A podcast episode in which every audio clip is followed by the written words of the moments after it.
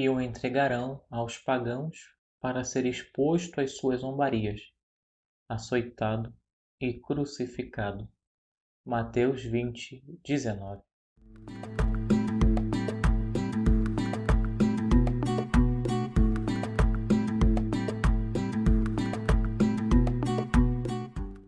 Pelo modo mesmo como se dá a paixão de nosso Senhor, seus efeitos são prenunciados. Em primeiro lugar, a paixão de nosso Senhor teve por efeito a salvação dos judeus, muitos dos quais foram batizados com sua morte. Por conta da pregação desses judeus, os efeitos da paixão passaram também aos gentios. Houve, portanto, certa adequação no fato de a paixão de nosso Senhor ter começado com os judeus e depois, com os judeus o entregando adiante, ter sido completada pelas mãos dos gentios, para mostrar a abundância do amor que o moveu a sofrer. Cristo, na própria cruz, pediu misericórdia para os seus torturadores. E já que ele desejava que tanto os judeus quanto os gentios percebessem essa verdade, a respeito de seu amor, ele também desejou que ambos tivessem parte em fazê-lo sofrer. Foram os judeus e não os gentios que ofereceram os sacrifícios simbólicos da antiga lei.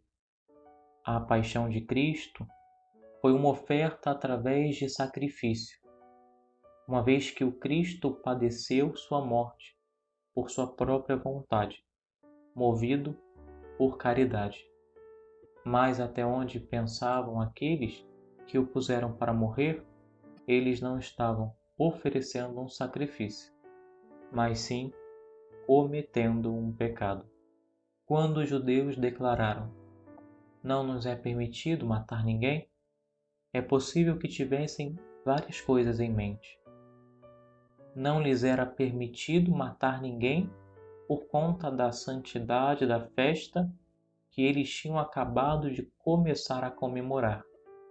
Talvez eles quisessem que Cristo fosse morto não por uma transgressão de sua própria lei, mas como um inimigo do Estado, porque ele se tinha feito rei, uma acusação contra a qual não lhes cabia jurisdição alguma.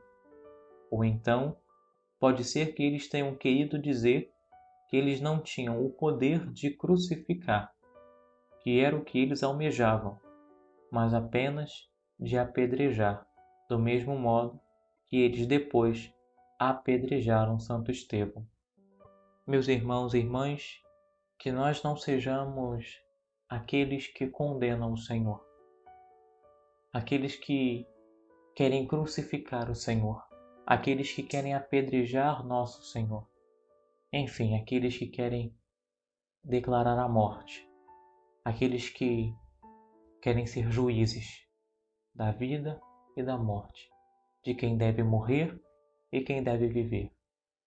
Pelo contrário, escolhamos, pois, a vida, a vida que Cristo mesmo, pela sua paixão, morte e ressurreição, veio entregar a cada um de nós.